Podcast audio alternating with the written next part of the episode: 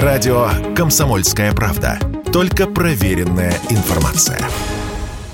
Патрульным ДПС будет позволено больше, чем сейчас. Такой вывод можно сделать из проекта нового административного регламента, который разработали, но пока еще не приняли в МВД России. Значительная часть норм повторяет действующие, но есть обновления. В частности, предполагается узаконить некоторые практики, которые патрульные применяют уже сегодня. Например, инспекторы будут иметь официальное право выявлять неисправности вашего автомобиля органолептическим методом, то есть с помощью органов чувств или попросту на глаз. Специально для Радио КП проект прокомментировал Антон Шапарин, вице-президент Национального автомобильного союза достаточно небольшое количество сотрудников обладают должными техническими навыками, компетенциями и так далее. Чаще всего э, такая формулировка используется для того, чтобы скрыть э, отсутствие юридических или технических оснований для того, чтобы выписать какой-нибудь штраф. Даже если ты идешь оспаривать такую формулировку, то обычно в судах проигрываешь, потому что у, у суда нет оснований не доверять сотруднику полиции.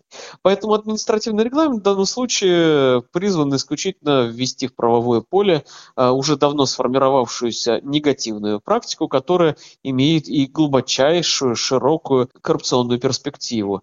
Как же рядовому водителю подстраховаться от злоупотреблений со стороны патрульных? Спросили мы вице-президента Автомобильного союза. Оказалось, способы имеются.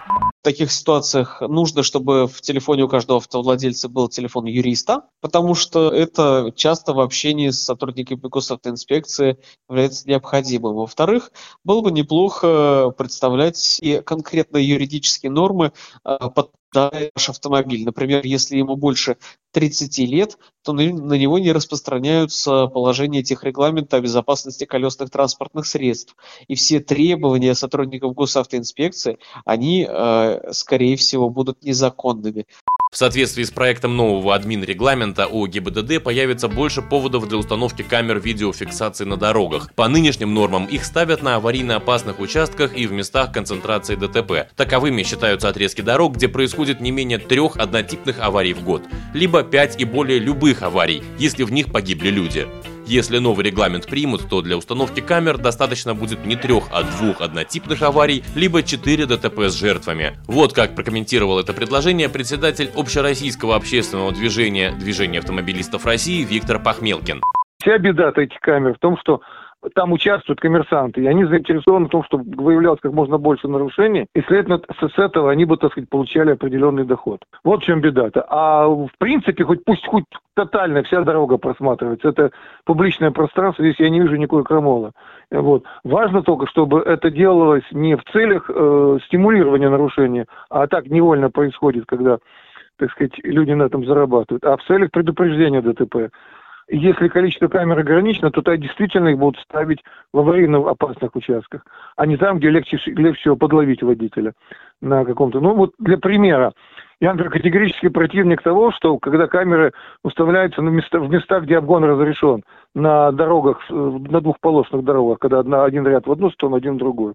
Почему? Потому что это стимулирует, так сказать, э, водителя замедлять движение при обгоне, а это чревато вообще гораздо более тяжкими нарушениями и серьезными последствиями в виде встречного столкновения. А еще инспекторы ДПС будут вправе не просить, а требовать, чтобы водитель вышел из машины для тех или иных процессуальных действий. За неповиновение этому законному требованию штраф от 2000 либо 15 суток ареста. Добавлю, действующий административный регламент, по которому сотрудники ГИБДД работают сегодня, был принят в 2017 году. Василий Кондрашов, Радио КП. Радио «Комсомольская правда». Мы быстрее телеграм-каналов.